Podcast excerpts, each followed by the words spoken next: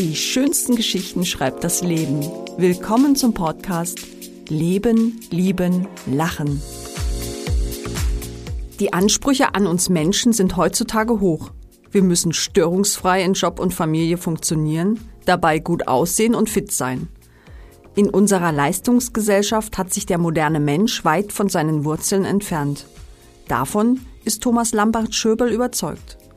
Wissen wir eigentlich noch, was wir in unserem tiefsten Herzen wollen, was uns gut tut? Mit seinem Buch Grüne Seelen gibt uns der Heilpraktiker, Pädagoge, Musiker, Kunstwissenschaftler und Autor einen poetisch-kreativen Kompass an die Hand. Er erinnert uns anhand seiner eigenen Erfahrungen an die Kraft und die Weisheit der Natur. Am Ende steht eine Sehnsucht nach mehr Ursprünglichkeit und nach der Definition des eigenen Lebenssinns. Ob Thomas Lambert-Schöberl diesen gefunden hat? Katja Bauroth spricht mit ihm darüber und über Themen rund um sein Buch Grüne Seelen. Herr Schöberl, mit welchen Gedanken sind Sie heute aufgewacht? Ähm, ich wache eigentlich grundsätzlich mit dem Gedanken an Kaffee auf und mit guter Musik. Kennen Sie negative Gedanken überhaupt? Ja, doch. Also ich, äh, negative Gedanken, glaube ich, kennt ja jeder. Ähm, die wurden aber bei mir im Laufe der Jahre weniger. Also man kann sowas ja trainieren und man sollte es, hinter negativen Gedanken steckt ja immer ein großes Fass an, ich sage immer Seelenhausaufgaben. Und es wurde praktisch auch durch Erfahrungen und die Erfahrung, dass, ähm, dass die Ängste erstmal viel größer wirken und die negativen Gedanken eigentlich gar keine große Berechtigung haben, äh, wurde das immer, immer besser, ja. Hm. Können Sie denn äh, grundsätzlich Menschen verstehen, die Zukunftssorgen haben und auch mit Ängsten leben, wie die alleinerziehende Mutter, den arbeitslosen Vater einer vierköpfigen Familie oder die alleinstehende Frau Anfang 50, die gerade ihren Job verloren hat. Können Sie sowas nachvollziehen auch und ähm, vielleicht auch, ja, was sind so Ihre Erfahrungen äh, im Umgang mit solchen Sorgen und Ängsten? Ähm, genau das Thema haben Sie eigentlich in der Vorfrage schon aufgegriffen, wenn es um negative Gedanken geht. Und ich stelle fest, dass zum Beispiel das Stichwort Zukunftsangst so eine Sache ist, die eigentlich einen das ganze Leben lang begleitet und daraus resultiert, dass wir natürlich in einer Gesellschaft leben, die auf äh, Zahlen, Fakten, scheinbare Messbarkeit beruht und von Kindesbeinen an, wenn wir unsere sozusagen natürliche Neugier verlieren, auch in einem Schulsystem darauf getrimmt werden, besser zu sein als die anderen, die anderen auszustechen, darauf getrimmt werden, achte auf deine Zukunft, jede Note wird sozusagen zum, äh, zum Glücksversprechen oder zum Unheilsversprechen für die Zukunft Zukunft. Und äh, darum sind diese negativen Gedanken, die wir entwickeln, wenn wir abends im Bett liegen und an die Schule oder an die Arbeit denken, Muster, die wir uns äh, antrainiert haben und dies abzulegen gilt. Und darum habe ich zwar großes Verständnis und diese Ängste hatte ich zum Teil auch, aber äh, die, die entzaubern sich eigentlich sehr schnell, wenn man diesen Mechanismus dahinter erkennt. Und äh, insofern habe ich natürlich Verständnis mit der arbeitslosen Mutter oder mit dem äh, mit der Zukunftsangst über 50 auch noch. Aber da sollte man sich dann die Frage stellen, warum habe ich denn diese Angst mit 50 noch? Liegt es vielleicht zum Beispiel daran, dass ich zu wenig Vertrauen im Leben entwickelt habe oder zu wenig Vertrauen in meine Kompetenzen? Ähm, Oft liegt es auch natürlich daran, dass wir uns in einer Situation wiederfinden, die ja scheinbar aussichtslos oder wir uns hilflos fühlen. Ähm, da haben wir dann aber in unserer Leistungsgesellschaft leider auch erst nie oder äh, ja meistens nie gelernt, um Hilfe zu fragen. Das ist natürlich ganz logisch, weil wenn ich andere ausstechen muss und wenn ich den Job bekommen muss, dann ist es natürlich nicht von Vorteil, Schwäche zuzugeben und um Hilfe zu fragen. Aber genau darum kommen ja zum Beispiel Leute in meine Praxis, äh, nicht weil ich die Probleme für sie löse, sondern weil ich ihnen einen Gedankenanstoß gebe oder die Möglichkeit oder die Inspiration, zukünftig zu sagen, hm, meine Ängste, negativen Gedanken etc wie könnte ich die mit neuen Gedankenmustern oder Strategien äh, auflösen und bewältigen? Das klingt sehr spannend. Wie umgehen Sie denn dieses Hamsterrad dieser Leistungsgesellschaft? Ich hatte Glück, dass ich von Anfang an da eigentlich gar nicht so reingerutscht bin. Ich sage auch immer zu meinen Schülern, ähm, ich versuche denen sogar abzutrainieren, dass sie irgendwelche Leistungserwartungen haben, immer an der Leistung orientiert sind. Das ist so dieses typische Beispiel, dass ich sage, man hat vielleicht einen Schüler, der 30 Fehler im Diktat hat und hat eine 6 und äh, übt und wird unterstützt und gefördert und dann hat er zehn Wochen später noch 15 Fehler, aber ist trotzdem eine 6. Was soll ich denn da sagen? Und so ist es ja im Beruf oder bei Erwachsenen genauso. Es ist eine unglaubliche Verbesserung auf der individuellen Ebene. Auf der Ebene unserer Leistungsgesellschaft ist er aber der Loser. Und das ist ja ganz schwierig. Und darum habe ich das Glück gehabt, dass ich durch eine Verbindung zur Natur und zur Kunst schon früh als Kind mich sehr, sehr und auch durch Glauben sehr, sehr eingebunden und verbunden gefühlt habe mit den Dingen, die mich umgeben. Und dann auch sehr stark selektiert habe, woran mein Herz hängt.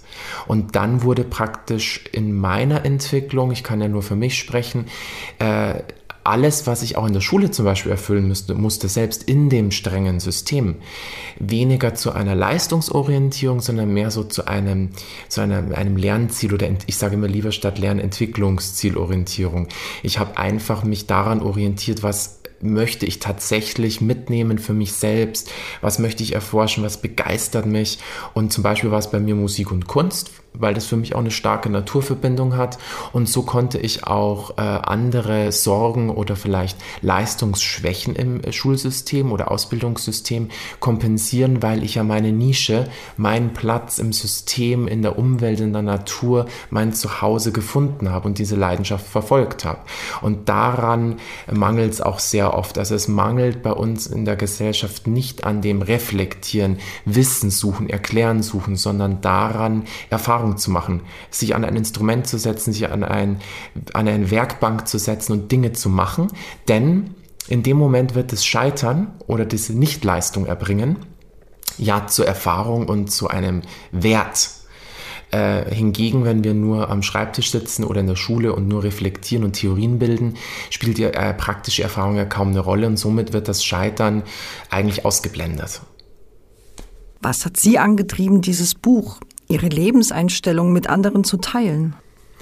Ähm, also die Idee zu dem Buch war, dass ich ähm, erstmal sollte es gar kein nicht unbedingt ein Buch werden, aber ich bin sehr erschüttert darüber und es hat mich immer sehr sehr äh, unruhig gemacht. Ich wollte unbedingt diesen Begriff dieser Ganzheitlichkeit, der total vergewaltigt wird, auch in den Medien missverstanden, auch von der Seite, Seiten der Medizin belächelt.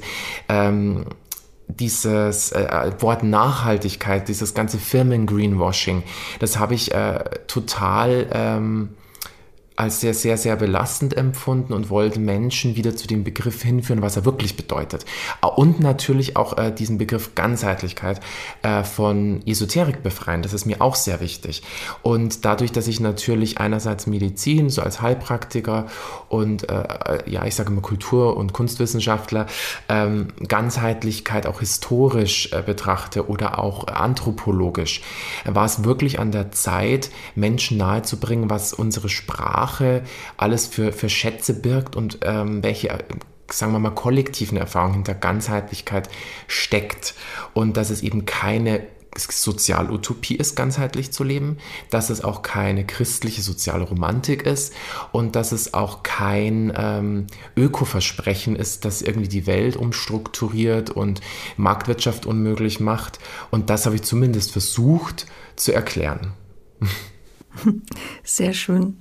Aber Sie, Sie schreiben auch ähm, über chronische Erkrankungen und psychosomatische Beschwerden. Ähm, und auch, dass Sie davon betroffen waren. In Ihrem Buch geht es auch um Ihren Weg. Ähm, Sie erzählen uns anhand eines Beispiels oder erzählen Sie uns vielleicht einfach anhand eines Beispiels, was Sie bedrückte, welche Ursachen das hatte und wie Sie dem entgegenwirkten. Ja, es ist ja im Leben so, ich könnte natürlich sagen, äh, die chronischen Erkrankungen meiner Patienten oder auch die Ängste meiner Schüler, ähm, die Fallzahlen von depressiven Schülern in der Klasse steigen ja auch, also das ist ja unglaublich, liegt natürlich an der Leistungsgesellschaft, weil, äh, sagen wir mal, wenn wir uns selbst untreu werden oder eine Leidenschaft, die wir vielleicht als kleines Kind entwickeln hätten können, oder das Potenzial, das wir in, einer Anlage hatten, aber nie ausleben durften. Wenn wir dessen beraubt werden, dann leben wir natürlich in, in Zwängen und Erwartungen von außen. Bei mir war es aber tatsächlich der Fall, ähm, dass auch, ich sage immer, jede Charakter als Charaktereigenschaften oder Muster sind ja nie per se schlecht. Das sind ja alles Überlebensstrategien. Also ein Charakter ist ja auch etwas, das man, äh, das ist ja auch eine Summe, ein Konglomerat von Erfahrungen und anderen Menschen. Also wir sind ja immer auch eine Summe der anderen Menschen, die uns umgeben und der Geschenke, die wir von denen bekommen. Und eine Zeit lang ist dieses Muster oder der Charakter, den wir uns entwickelt oder anerzogen haben, auch nützlich gewesen. Irgendwann müssen wir ihn aber hinterfragen, wenn vielleicht neue Herausforderungen auf uns zukommen. Und bei mir war es natürlich schon so, dass auch dieses, dieses, was ja viele als Talent oder als Gabe sehen, Leidenschaft, Begeisterungsfähigkeit, Neugier, ist wunderbar hat aber natürlich auch seine unerlöste Seite. Erlöst ist diese Seite, wenn ich sage, ich habe so viele Interessen, jetzt mache ich erstmal das und wenn mir das, wenn es mir gut tut, dann mache ich weiter und wenn nicht, dann suche ich mir was anderes und es ist fein, so wie es ist. Bei mir war es aber so, so mit 23, 24, dass diese Begeisterung einfach auch in einer über, in einem Übermaß an Arbeiten ausgeartet ist. Also ich habe studiert, meinen Masterabschluss gemacht, eine Ausbildung parallel gemacht, war als Künstler tätig, habe auch gearbeitet, um mir meinen Lebensunterhalt zu verdienen und habe noch ein Haus gebaut. Und dann war ich einfach von lauter schönen Dingen umgeben, aber es war für eine gewisse Zeit zu viel und ich hatte niemanden um mich herum mit der Reife oder der Erfahrung, der mich da vielleicht äh, beraten oder mir unter die Arme gegriffen hätte. Und das musste ich dann eben selber erfahren. Und das war auch mein Körper, der zu mir gesprochen hat. Meistens ist dann der Körper, der zu uns spricht. Äh, ob das ist durch Schlaflosigkeit, Schmerz, Angstzustände, wie auch immer. Und ähm, da habe ich aber drauf hören können. Also da war ich dann wach genug, weil ich eben auch in meiner Kindheit schon viel, viel Zeit in der Natur verbracht habe und da viel beobachten konnte. Letztlich ist ja auch Ihr Beruf, der Heilpraktikerberuf, ein Stück weit Resultat dieser, wenn ich das so nennen darf, Genesung. Warum ist dieser denn für Sie auch Medizin und Berufung zugleich? Äh, Medizin und Berufung natürlich, weil äh, der Heilpraktikerberuf natürlich gänzlich anders ist zum Arztberuf und das ist gut so. Darum finde ich auch Vergleiche in der Richtung immer schade, wenn verglichen wird, brauchen wir einen Heilpraktiker oder wenn es einen Heilpraktiker-Bashing gibt. Genauso auch finde ich es schade, wenn wir irgendwie die Schulmedizin äh, kritisieren und sagen, ja, das ist eine Apparatemedizin. Wir brauchen beides. Punkt ist jetzt der, dass meine Lebenseinstellung jene ist, dass Lernen erst funktioniert, äh, wenn, wenn Beziehung stattfindet. Also ob das ist zum Lehrer, zum Ausbilder, zu den Menschen um uns herum, zu den Dingen, zum Instrument, zum Baum. Es braucht eine bestimmte Beziehung, eine emotionale. Daraus resultiert Wertschätzung und aus dieser Wertschätzung entsteht dann die Möglichkeit, eine Erfahrung zu machen. Und dann speichern wir auch ab, lernen und wachsen.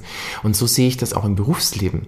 Das ist ja diese große Diskrepanz zwischen irgendwie autoritärer Führung von äh, irgendwelchen Chefs oder CEOs, äh, die äh, ihre eigentlich den, den Angestellten nur eine Möhre hinhalten oder eine Gehaltserhöhung und irgendwie gucken, dass, dass, der, dass es weitergeht und man irgendwie wieder ein bisschen extrinsisch motivieren führen könnte und diesen Führungskräften, die äh, in ihrem Personal Leidenschaft und eine Beziehung, eine persönliche auch zum Unternehmen herstellen. Das wäre modern, das wäre auch gesund.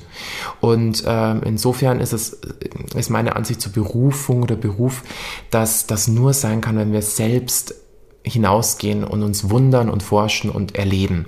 Und darum sehe ich es auch so, dass der Heilpraktikerberuf natürlich daraus resultieren muss, dass ich äh, gesunde Ernährung selbst praktiziere, mich selbst bewege und nicht, weil ich muss, sondern weil es so schön ist. Und dann kann ich inspirieren.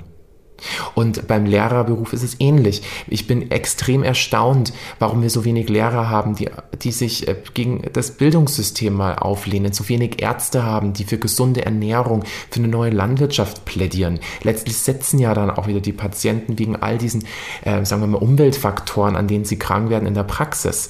Und es, es liegt meiner Meinung nach aber daran, dass wir alle unsere Berufe nicht aus der Leidenschaft, das wurde uns ja abtrainiert, das haben wir ja schon besprochen, äh, wählen äh, und äh, eben nicht nicht als Berufung ausüben. Und äh, in meinem Fall war das dann einfach klar, dass ich sage, naja, ich habe eine ganz, ganz große Leidenschaft zur Kunst und zur Musik, auch Musik, Kunst, Therapie und zur Natur. Und äh, wenn eine Person zu mir kommt und äh, eine Beratung will, dann berate ich nicht. Ich kann ja keinen Tipp oder eine Beratung geben. Ich kann nur vielleicht eine, eine Reflexionsfläche äh, bieten oder äh, inspirieren. Vielleicht tatsächlich den Mut zu haben, einen neuen Weg zu gehen. Und den Mut entwickelt ein Patient oder ein Schüler wieder nur, wenn ich ihm Vertrauen schenke und in seine Ressourcen vertraue und eine Beziehung aufbaue. Genau, das steckt hinter Berufung. Das ist sehr spannend. Ich, ich frage mich auch zum Beispiel, wer bei Ihnen Hilfe sucht. Wer kommt zu Ihnen und wie helfen Sie den Menschen? Also die, die äh, sagen wir mal, Patienten, die zu mir kommen, die jetzt nicht, äh, also die aus sich selbst heraus wirklich suchen, die haben ja eh schon einen großen Schritt gewagt, aber die waren auch schon überall. Also die sind ja oft seit 10, 15 Jahren auf der Suche nach jemandem, der sich wirklich Gedanken um sie macht oder das Herz öffnet, der empathisch ist, der, und da reden wir nicht über Placebo-Gespräche und das ist ja auch wieder so ein Problem in unserer Gesellschaft, dass das dann abgetan wird. Aber das Allerwichtigste für einen Menschen ist ja die Begegnung. Und äh, das sind einfach Personen, die Hilfe suchen, die scheinbar chronisch krank sind, aber den Sprung nie geschafft haben, ähm, vielleicht neue Lebensentwürfe, neue Lebensideen aus sich selbst heraus zu entwickeln und festzustellen, dass ähm, wir leben tatsächlich, das haben Sie am Anfang jetzt vom Gespräch erwähnt, oft in diesen negativen Gedanken. Ich sage immer gern zu Patienten und Schülern, ja, was, du kannst nachts nicht einschlafen wegen deinem Gedankenkarussell, weil du immer wieder negative Gedanken hast. Ich würde gern mal hören, ausnahmsweise, dass du nicht einschlafen kannst, weil du dich so extrem freust auf das, was vielleicht kommt. Du hast Angst vor einer Möglichkeit, die auf dich zukommt, einer, einer Negativität, die vielleicht eintreffen könnte. Du hast aber verlernt, äh, aufgeregt und neugierig zu sein, was denn Positives kommen könnte. Dass es vielleicht noch viel besser wird, als du es erwartet hast. Und darum vielleicht gar nicht einschläfst. Äh, das ist einfach, und da merken sie, das ist tatsächlich eine Kopfsache. Das ist wirklich ein Training. Und äh, das, das übe ich mit meinen Patienten und äh, meistens sind es auch einfach sehr, sehr, sind die Menschen sind sehr, sehr einsam. Nicht, weil sie vielleicht unbedingt privat einsam sind, sondern immer wieder durch dieses Gesundheits- oder Bildungssystem durchgefallen sind und kein Ohr gefunden haben. Genau, darum geht es oftmals, ne? dass man so kein Ohr findet. Das ist auch äh, einfach die Erfahrung, wenn man heutzutage zum tatsächlichen Facharzt auch geht und äh, man fühlt sich dort immer ähm, ja so so durchgeschoben, ne? sei es aus Zeit oder Kostengründen. Sie beschreiben das in Ihrem Buch äh, auch sehr sehr schön. Sie schreiben, der moderne Patient ist vom Individuum zum zum Datenträger mutiert. Das äh, fand ich ein, eigentlich einen sehr schönen äh, und beispielhaften Satz. Aber ich frage mich halt trotzdem, warum rennen wir Menschen nach wie vor ähm, zum Schulmediziner statt zum Heilpraktiker?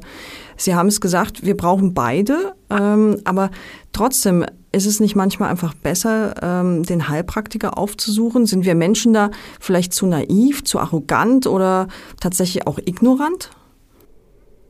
Ich würde sagen, eigentlich, im, eigentlich zu bequem. Es ist ja so, dass wir von der Schule ab an lernen, dass äh, zum Beispiel Noten, dass ich ein Mensch bin, der in Noten gefasst werden kann, in Körpergröße und Gewicht, in Jeansgröße und äh, Schrittzahl, die ich täglich tue. Das bedeutet auch, dass wenn ich zum Arzt gehe und krank bin, dass ich, dass mir erstmal, wir leben ja auch in einem Wissenschaftsmythos, sage ich immer, dass ich daran glaube, dass jemand auf durch den, äh, was sagen wir mal, Gesamtwert meiner Laborwerte, meiner ähm, Röntgenaufnahmen, meiner Vermessungen für mich ein Heilmittel findet oder eine Methode, mich gesund zu machen. Damit geht aber die Konsequenz einher, dass ich mich selbst zum Durchschnitt aller mache, was aber wieder klar ist, weil wir in einer Leistungsgesellschaft leben. Äh, und da ist erstmal die Hoffnung, dass das schon ausreicht und hilft. Und wenn die Patienten zu mir kommen, haben die oft ganze Ordner dabei mit Laborwerten, mit Untersuchungen, mit bildgebenden Verfahren. Und das meine ich auch mit Datenträgern mutiert. Und dann sage ich als allererster zu denen in ihrem ganzen Leben, wie fühlen Sie sich eigentlich damit, wenn Sie diesen Ordner vor sich liegen sind? Sind Sie das? Und ich will dann vom Patienten nicht irgendwelche Röntgenaufnahmen, sondern ich sage, bringen Sie mir Fotos von Ihrem Zuhause mit, von Ihren besten Freunden, von der Familie, von, bringen Sie mir ähm, Arbeitszeugnisse mit, bringen Sie mir einen Stammbaum mit, basteln Sie mal sowas. Äh, dann lerne ich den Menschen kennen, dann erkenne ich auch Muster und äh, Verhaltensweisen, seine Aura vielleicht mehr, mit was er sich umgibt. Das ist unglaublich wichtig, um ähm, die Verhaltensweisen, die uns krank machen, aufzulösen. Ein einfaches Beispiel, ich nehme das immer gerne, das ist natürlich jetzt zugespitzt, um es zu verkürzen, äh, Diabetes Typ 2. Menschen, die praktisch äh, irgendwann zuckerkrank werden, weil sie falsch essen, weil sie sich mit Essen belohnen wollen oder zu wenig Sport machen, zu wenig rausgehen.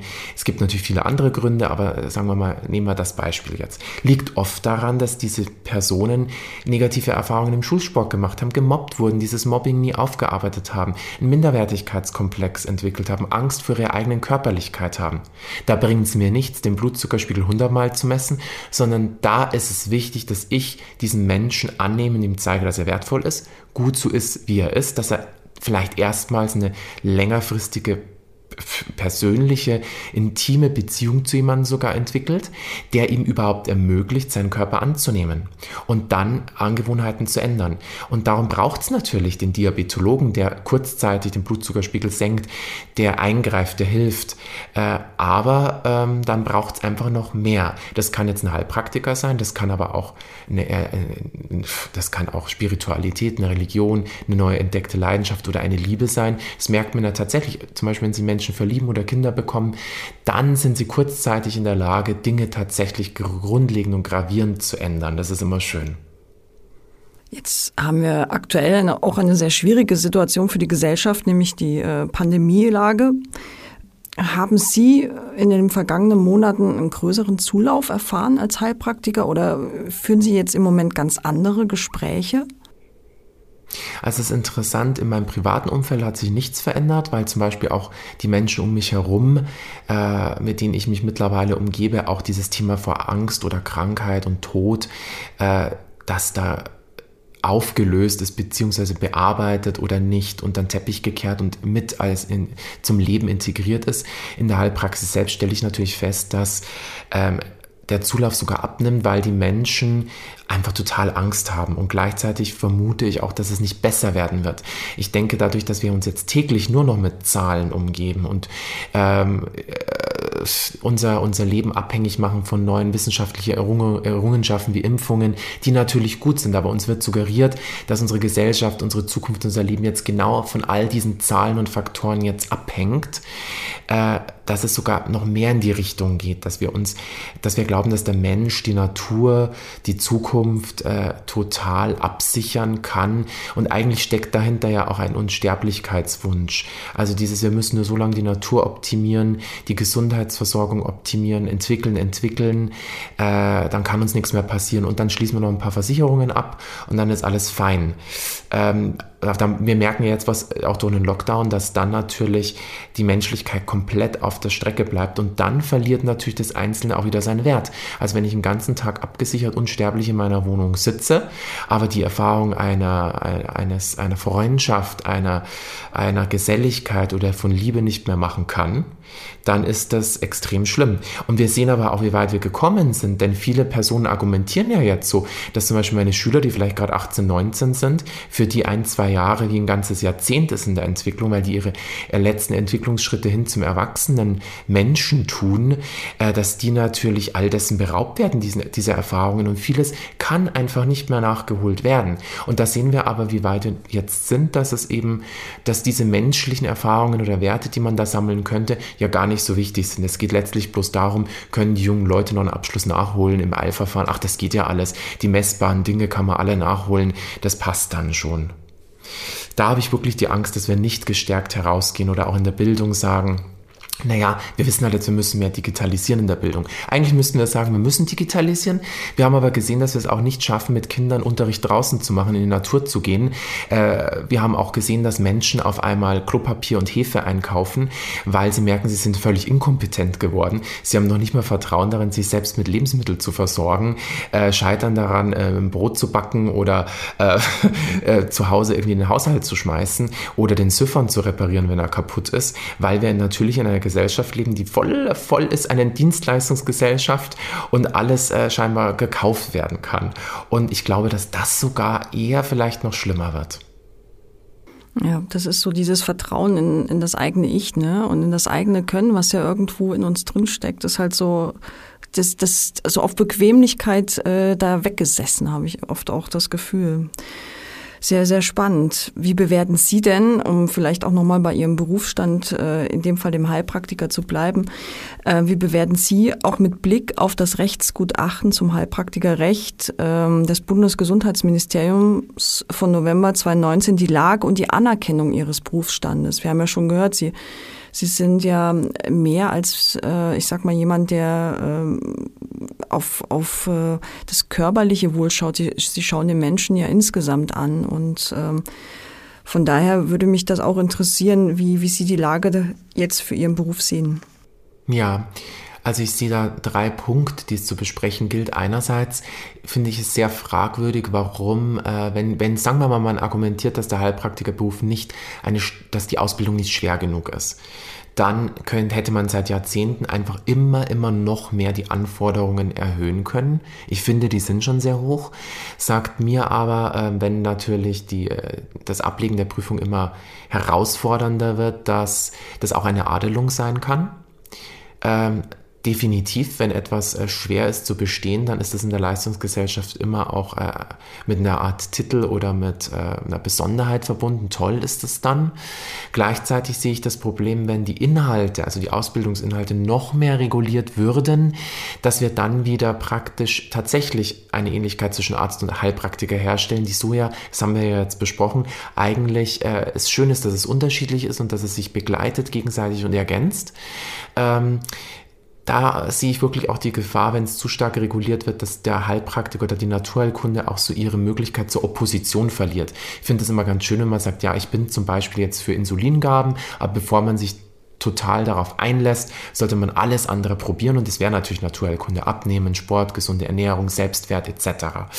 Ähm, und in unserer, sagen wir mal, Krankenkassenmedizin haben wir dieses Problem, dass es entweder körperlich ist oder man geht gleich zum Psychotherapeuten. Da wäre auch das Problem, dass ich sage, Psychotherapeut wurde, also Psychotherapie wurde mittlerweile auch zur Be Lebensbewältigungsstrategie. Also jeder, der sagt, ich möchte mich ein bisschen glücklicher, zufriedener sein oder etc., geht, macht man eine Psychotherapie. Ähm, darum haben wir auch keine Therapieplätze mehr frei für Menschen, die wirklich krank sind und haben Wartelisten. Früher ist so jemand mal in den Wald gegangen, äh, zum Pfarrer gegangen oder zum, hat Musik gemacht oder war in der Gesellschaft aufgehoben, hat sich verbunden gefühlt. Ähm, und darum äh, bin ich eigentlich schon dafür, dass es auch Freiheilberufe gibt.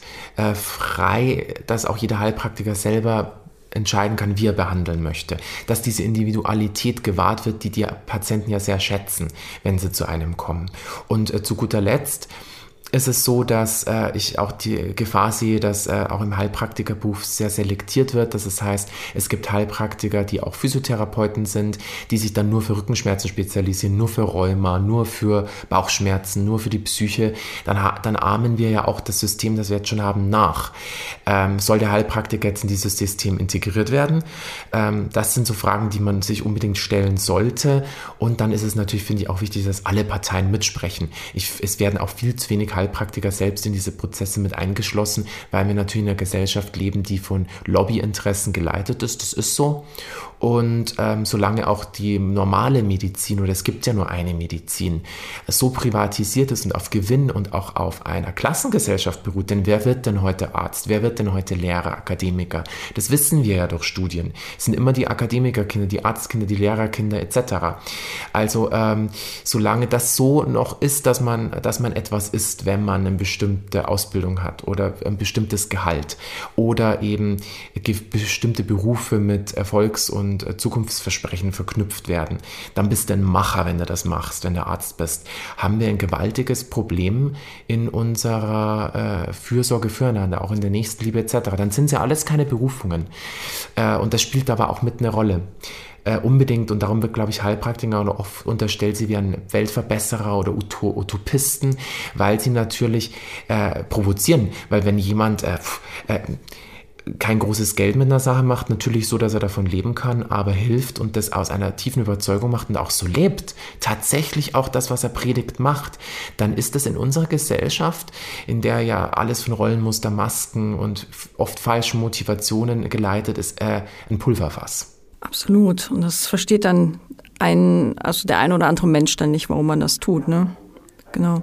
Ja, warum? Weil es natürlich an seiner Fassade auch kratzt. In dem Moment, in dem er jemanden gegenübertritt, der äh, sehr, sehr menschlich reagiert und auch äh, keine Angst hat, sich zu öffnen oder auch seine Verletzlichkeit zeigt, ähm, kratzt es ja auch an meiner Fassade. Also das, das triggert mich ja schon enorm, genau.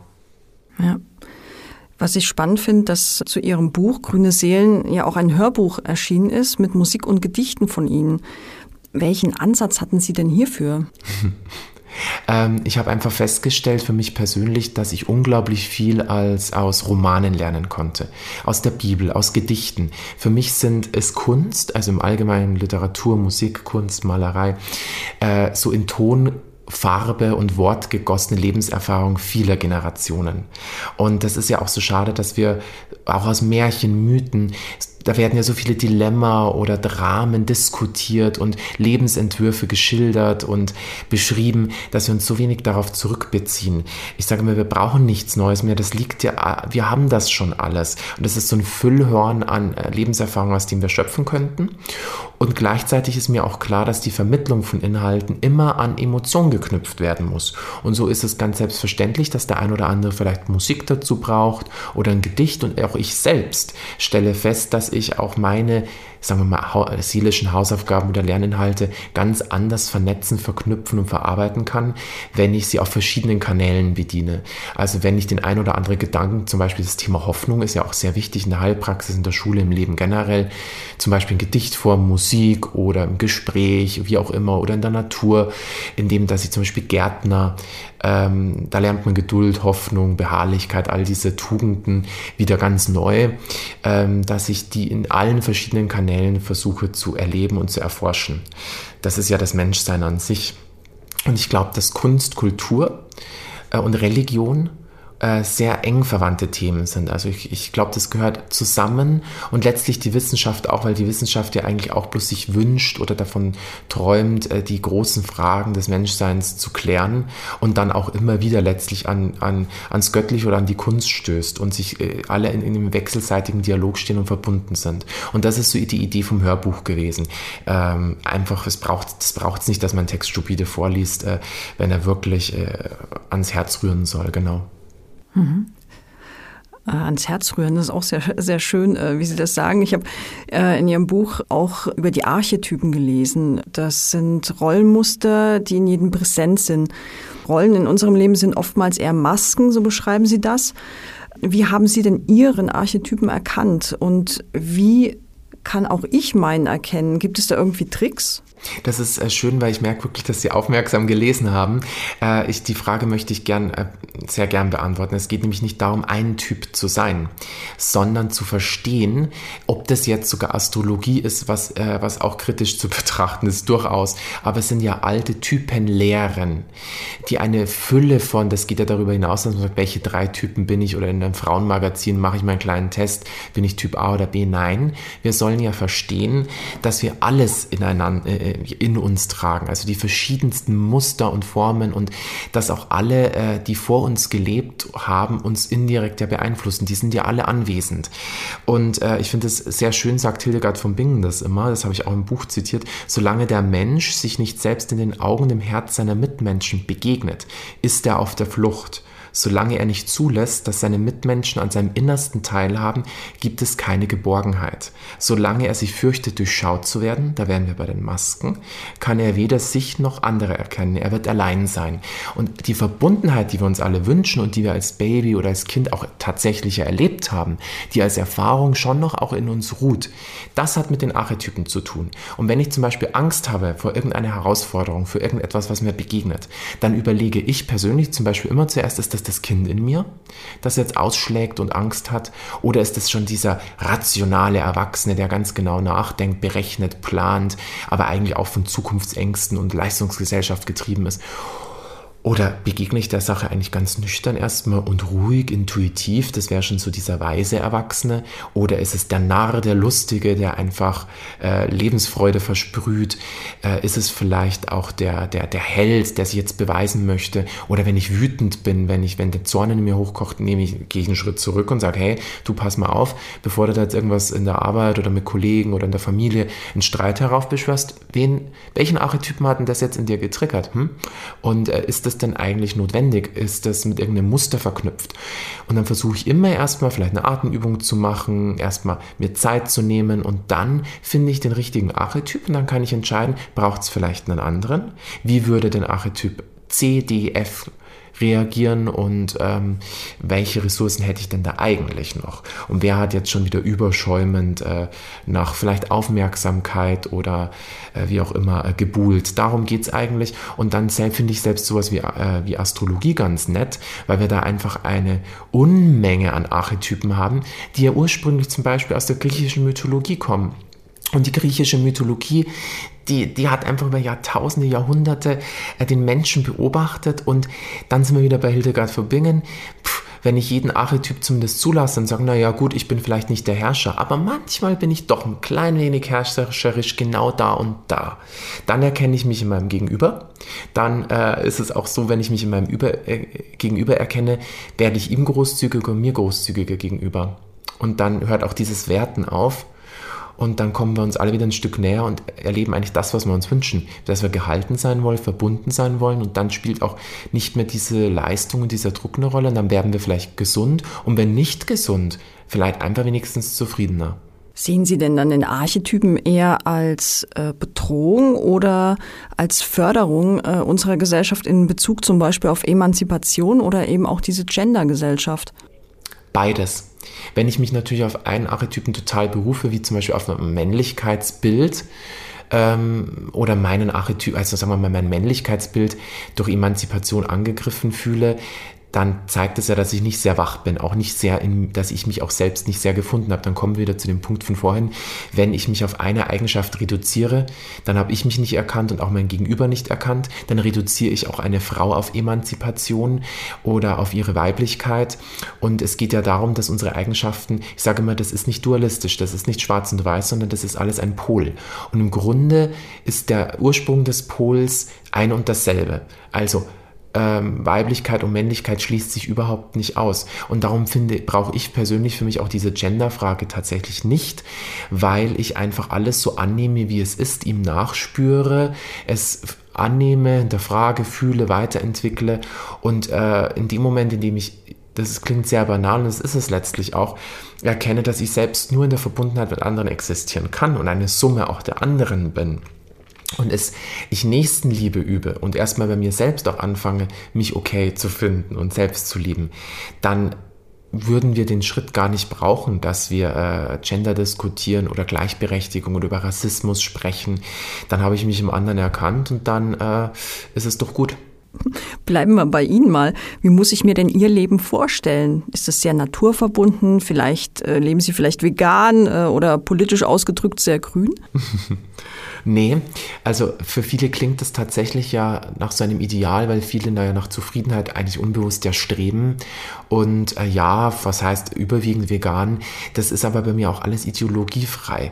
Ich habe einfach gelernt, meiner Intuition zu vertrauen und äh, ich erspüre, was meine Seele will und was mein Körper will. Und ich habe auch auf meinem Weg der, des Gesundwerdens gelernt, dass es für mich einfach besser ist, vielleicht das Gemüse aus dem Garten zu essen. Und ich produziere in meinem Garten zum Beispiel extra zu viel Gemüse, um auch dieses Mahnmal zu haben, dass ich sage, oh je, du, da liegt noch so viel Gemüse rum, bevor du dir jetzt irgendwie äh, dich selbst belohnst mit vielleicht ungesunder Nahrung und dir irgendwas scheinbar gönnst, gönne ich mir doch lieber nochmal was aus meinem Garten. Und dann entsteht auch immer was Tolles. Ähm, und was jetzt Partei angeht, natürlich auch nicht, sondern ähm, ich versuche bei mir zu sein, auf, meine, auf, auf mein Gewissen auch zu hören. Und ich glaube, in dem Moment, in dem Liebe das alles regierende Credo einer Lebensführung wird, äh, handle ich automatisch, so egal ob ich jetzt CDU-Wähler bin oder SPD oder Grüne, dass ich sage, ich werfe äh, meinen Müll nicht in die Natur beim Wandern, ich begegne anderen Menschen auch fair, äh, ich bin nicht nur auf meinen eigenen Vorteil aus äh, ich versuche das, was ich tue, ganz zu tun, ähm, dann findet diese äh, Entwicklung automatisch statt. Das ist so ein Selbstläufer und es ist ja ein selbstbelohnendes System. In dem Moment, in dem ich einfach mal erkannt habe, es ist gut, wenn ich für mich erstmal selber sorge, komme ich in meine Kraft und kann auch anderen helfen und für andere besser da sein, äh, dann ist es absolut selbstbelohnend und man äh, fühlt sich fitter, besser, wacher, glücklicher ähm, und dann äh, braucht es da keinen Elfenbeinturm, da braucht es nicht, das, das ist nichts Entrücktes, das ist nicht, dass ich wie ein Waldschrat lebe und Natur, ich meine, das Thema Natur umgibt uns ja überall. Ob das in der Großstadt ist, die Wahrheit ist ja das, alles, was wir an Ressourcen haben, herausziehen aus der Erde, benutzen, bauen, erfinden, auch selbst in einem Labor entwickeln, ist alles eigentlich Natur. Sie haben den morgendlichen Kaffee zum Einstieg angesprochen, jetzt äh, die Liebe. Sind äh, die beiden Dinge, sage ich jetzt mal ganz banal, auch die Sachen, wo Sie täglich Ihre Kraft herausziehen oder gibt es da noch was?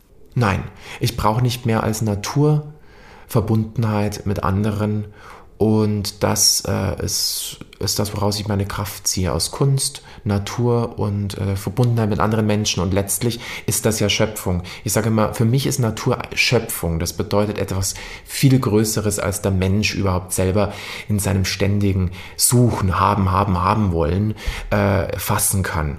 Und äh, wenn ich die Natur nicht nur als Natur, als äh, zu untersuchenden Gegenstand in der Biologie betrachte, sondern als eine, ein rundum beseeltes Ding, das auch einen Offenbarungscharakter hat. Also das mir offenbart, dass es da tatsächlich viel mehr gibt, als ich als kleiner Mensch begreifen kann dann äh, entwickle ich auch Demut. Und Demut ist eigentlich ein sehr, sehr schönes Wort, weil Demut äh, viel besser finde ich auch noch Respekt und gegenseitiges, nicht Abhängigkeit, aber äh, Verbundenheit zum Ausdruck bringt.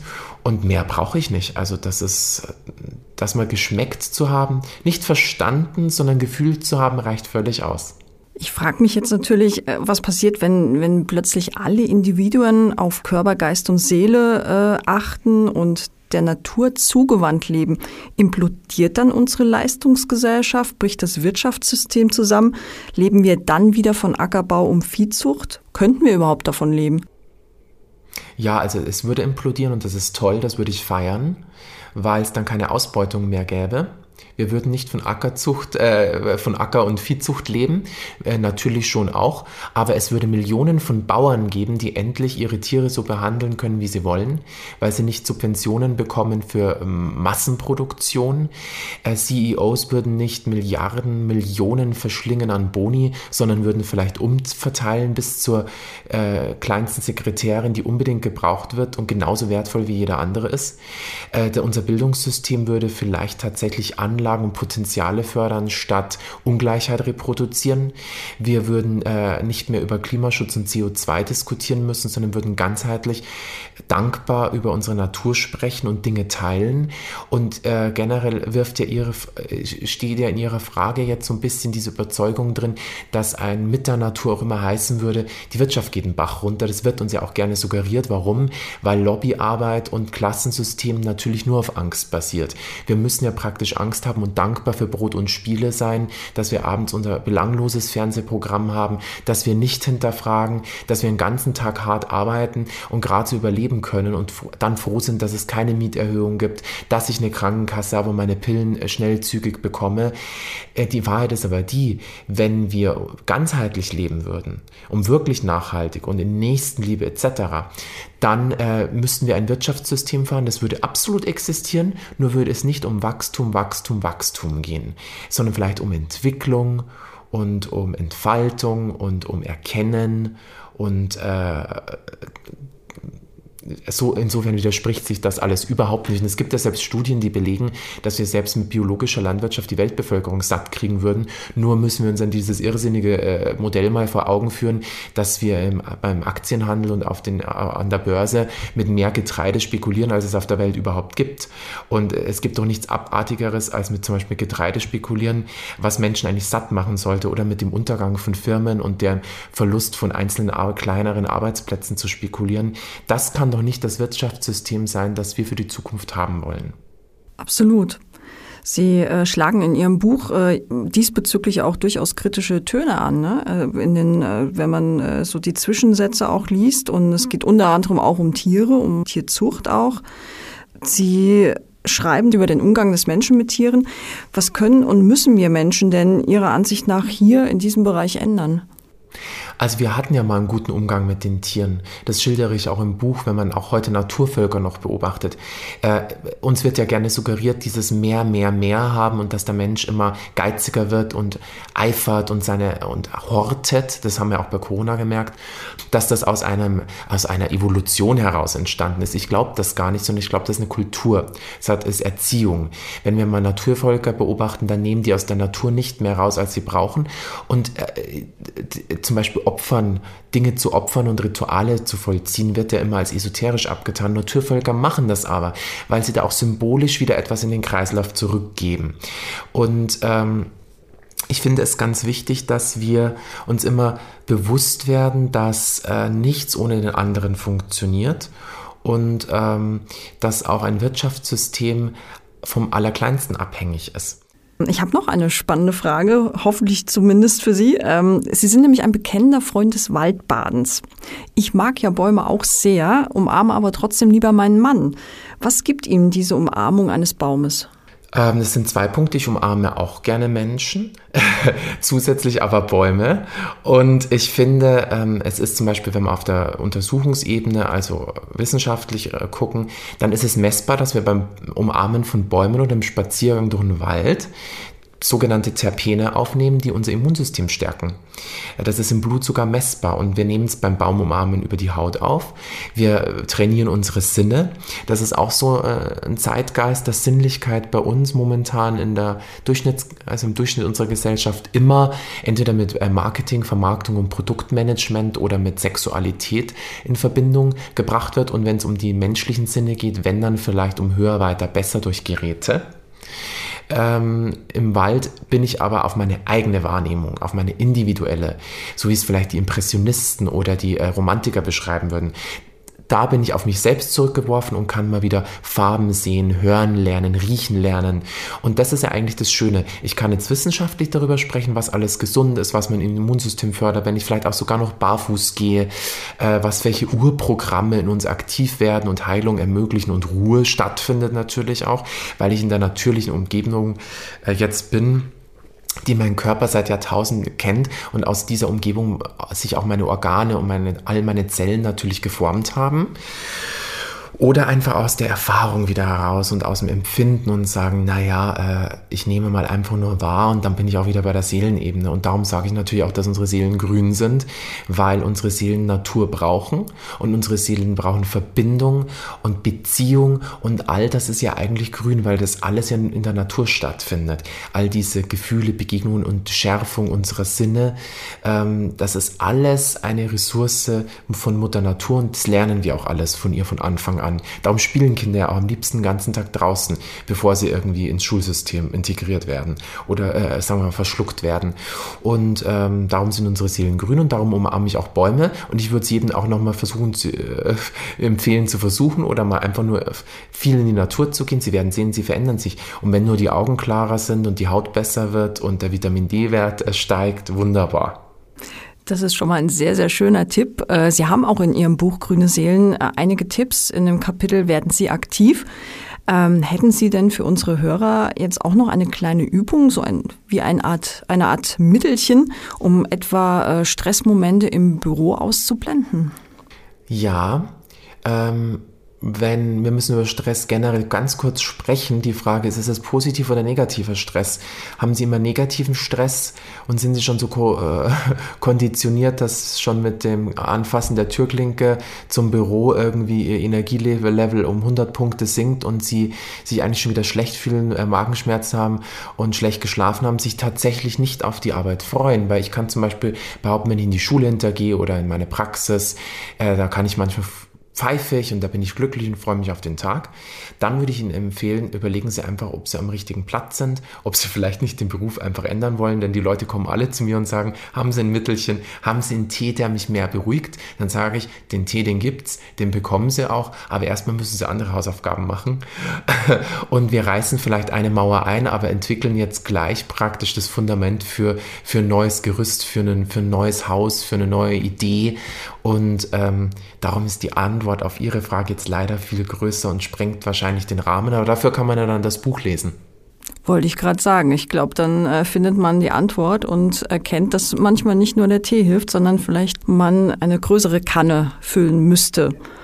Der Mensch, das schreiben Sie auch in Ihrem Buch, ist ein ewig Suchender. Suchen Sie eigentlich auch noch etwas oder haben Sie Ihr vollständiges Ich gefunden? Ja, also ich kann bloß warnen davor, nehmen Sie Abstand zu allen überteuerten Angeboten und Leuten, die glauben, sie hätten sich gefunden.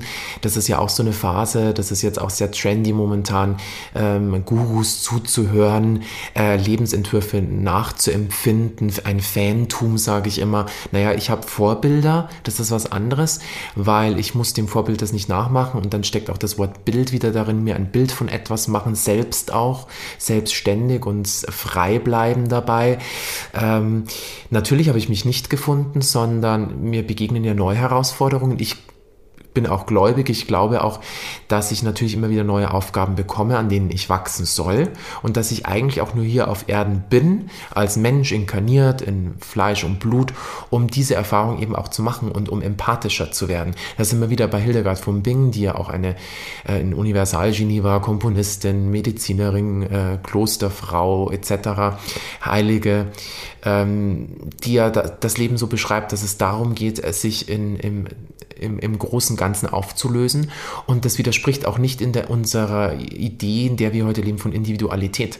Ich glaube, dass wir alle ja sehr wenig individuell sind, wenn wir mal gucken, äh, wie äh, Marken genormt, das hatten wir ja schon jetzt das Thema, in Zahlen gegossen wir alle sind in dieser Leistungsgesellschaft. Also mit Individualität hat das gar nichts zu tun, sondern individuell werden wir dann, wenn wir getragen sind, verbunden sind, miteinander in Beziehung stehen. Und dann kann ich auch fördern. Und äh, darum bin ich ein Ewigsuchender und äh, bin bin, will weiterentdecken. Ich will vor allem gar nicht nur wissen, wissen, wissen, noch ein Buch, noch ein Seminar, noch irgendwas kapieren, erforschen, mit Ratio verstehen, sondern ich will noch viel, viel mehr erfahren. Es ist ja immer viel spannender zu sagen, ich erforsche das Gehirn oder ich forsche, erforsche den Prozess der Liebe oder der Psychologie.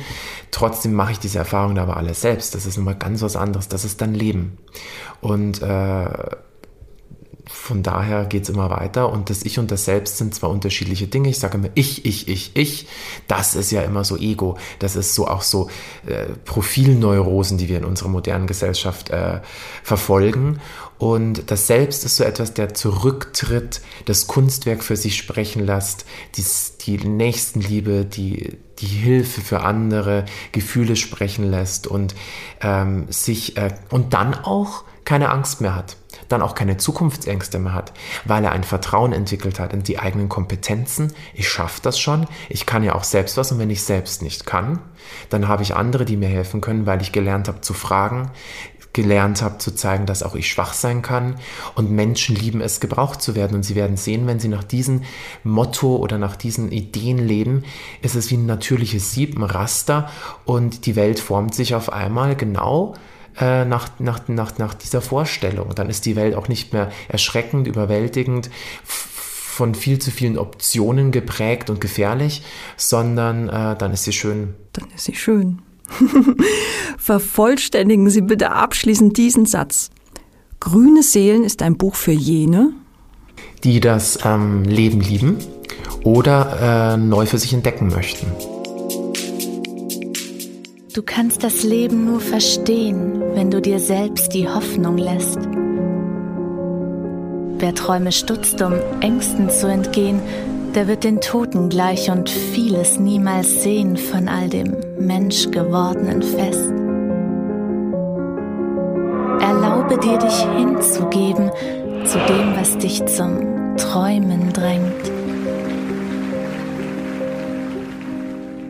Ist dem Menschen nun mal eigen, so möge ihm die Hoffnung zeigen, wie alles stets an Träumen hängt.